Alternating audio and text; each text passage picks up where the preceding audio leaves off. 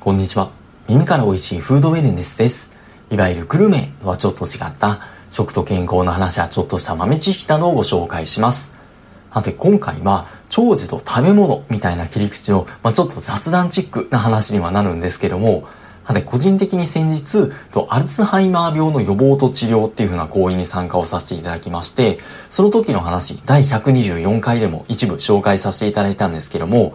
直接アルツハイマーではないんですけども、その時、長寿と食べ物っていう風な話っていうのもやっぱり出てきまして、そこで100歳以上の人の方にアンケートをした結果、割と高頻度食べている食べ物として、タンパク質の食品が結構上位に出てきたっていう風な話が紹介されていました。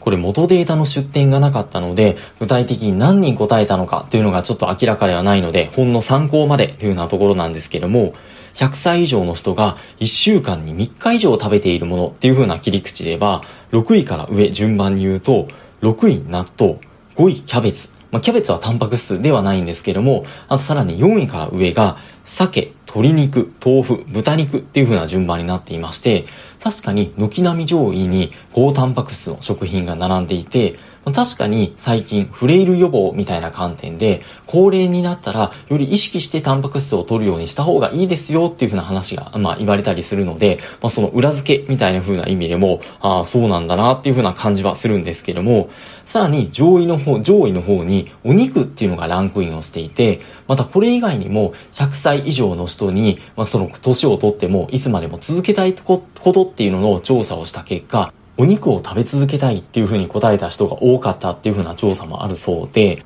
あら、思いのほか長生き、長寿の人ってお肉好きの人が多いかもしれないなっていう風な感じ、これしますよね。でもこの時に、この講師の石浦長一さんっていう教授の方なんですけども、こういった話をすると、じゃあまあ長生きのためにお肉とかステーキとかどんどん食べようみたいな風にすぐ思う人はいるんですけども、でもお肉を食べるから長寿になるっていう風なわけではなくて、まあ、長寿になるような人がいつまでもお肉を堪能できると言いますか、元気だからこそお肉を食べれるんだかもしれないねっていう風な話を言っていまして、個人的にもああなるほどそれは言えるなっていう風に思ったんですよ。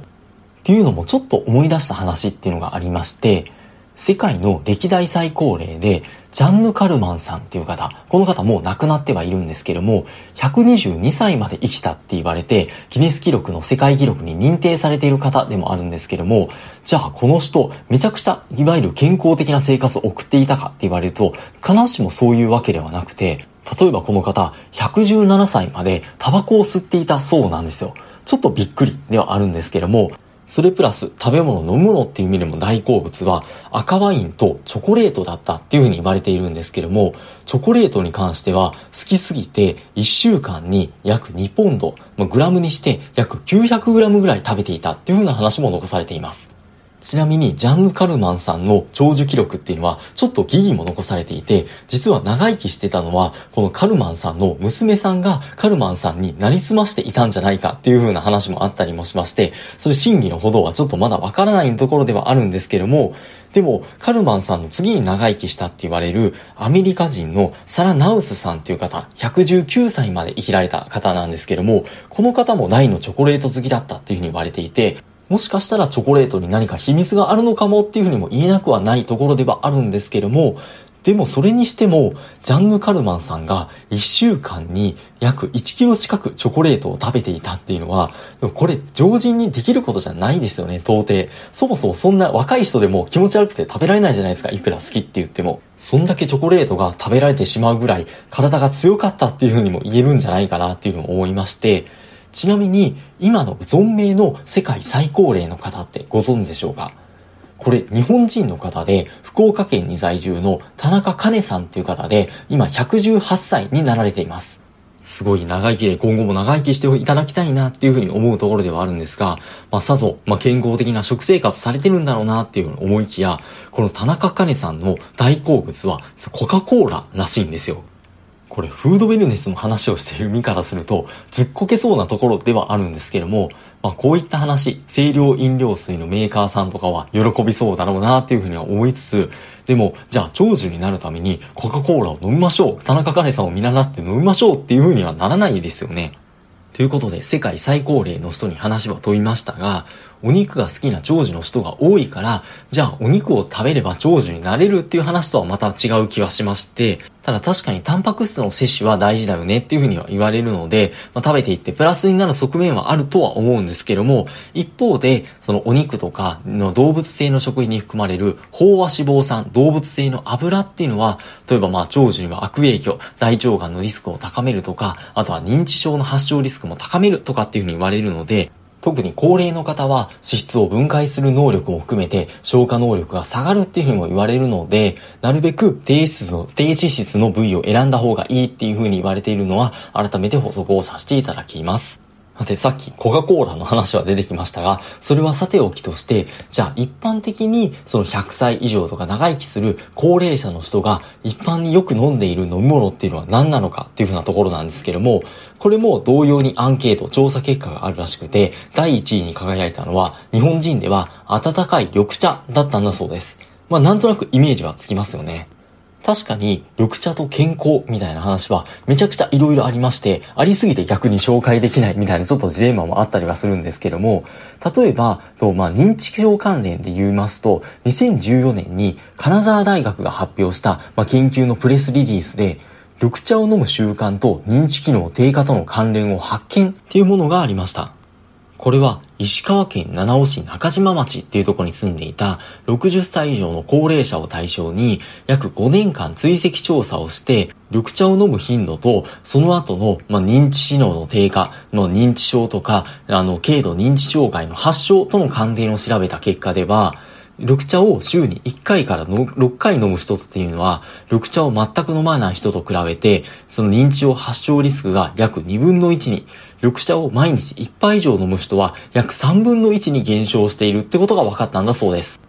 これ緑茶の摂取が認知症の発症を2分の1とか3分の1に抑えるってなかなかキャッチーじゃないですか。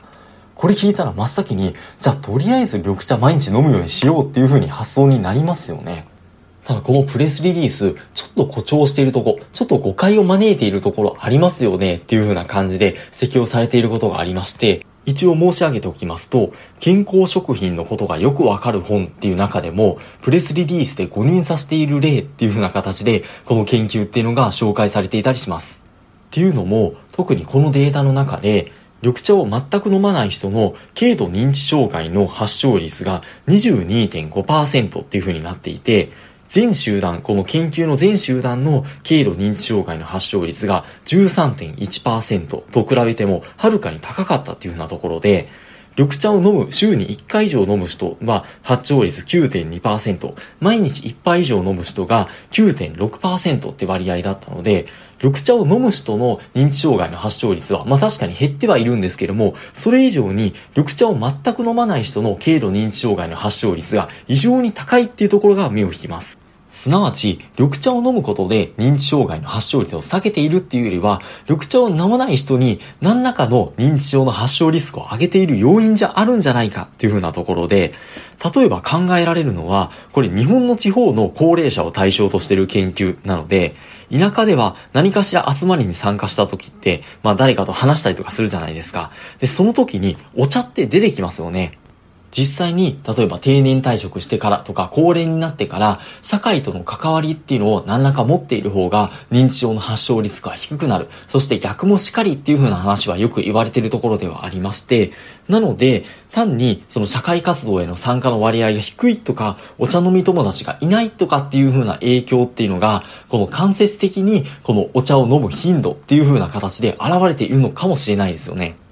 相関関係と因果関係は違うみたいな話がこういった観察研究とかではよく出てきたりはするんですけども確かに、まあ、緑茶、その中に含まれるポリフェノール類、特にカテキン類とかっていうのがアミロイド β の蓄積を予防するんじゃないかっていうふうにも言われたりはするので、もしかしたら直接的な因果関係はあるのかもしれないんですけども、それ以外の要因、何らかの行楽因子っていうのが存在するかもしれないですよね。最初のお肉の話とかとはちょっと違うかもしれないんですけども、長寿の人っていうのがこういったものを食べている、飲んでいるっていうのが、じゃあそれを取り入れた自分たちも長寿になれるのかっていうと、必ずしもそうではないかもしれない。まあでも参考にはなるのかもしれないなっていうふうなところです。さて、ほんとざっくばらんな話になってしまって大丈夫かなっていうところなんですけれども、今週末も引き続き素敵なフード入りの財布をお過ごしください。本日もありがとうございました。